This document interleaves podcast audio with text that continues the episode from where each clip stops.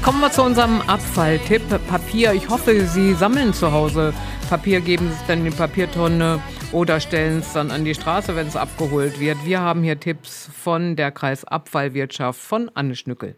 Zuerst mal zur negativeren Seite. Die Herstellung von Papier belastet die Umwelt stark. Sie benötigt viel Holz, daneben natürlich Energie und Wasser. Außerdem fallen bei der Produktion unter Umständen gefährliche Chemikalien an, die möglicherweise in Gewässer gelangen können. Grundsätzlich, und das ist das Gute, beim Altpapier ist eben ein gutes Recycling möglich. Heutzutage gibt es dazu intelligente Techniken die starken Umweltbelastungen können also reduziert werden, vor allen Dingen, wenn Altpapier dazu genutzt wird, Recyclingpapier herzustellen. Aber wie können wir mithelfen, damit das erfolgreich wird?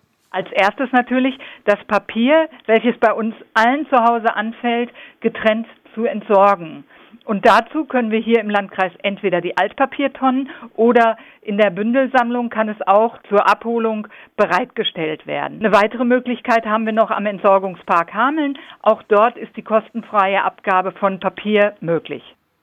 Neben Zeitschriften, Broschüren und Kartons gibt es ja eine lange Liste von Dingen, die ins Altpapier gehören. Aber noch länger ist natürlich die Liste der Dinge, die man nicht in die blaue Tonne dann werfen soll.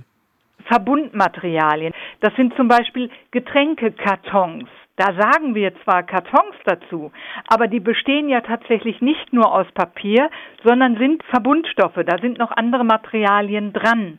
Die gehören tatsächlich nicht ins Altpapier, sondern in den gelben Sack. Es gibt Tapeten, Backpapier oder Muffinförmchen. Das sind alles Sachen so aus den Haushalten, die eben aus einer Art Papier bestehen, aber trotzdem über den Restmüll dann entsorgt werden. So, und jetzt aufgepasst, das gilt natürlich auch für verschmutzte Papierreste, wie zum Beispiel leere Pizzakartons, die ebenfalls in den Restmüll gehören, richtig getrennt also. Es gibt aber noch weitere relevante Punkte, wie zum Beispiel die Kaufentscheidung für Recyclingpapier. Gerade im Altpapier ist das relativ einfach möglich.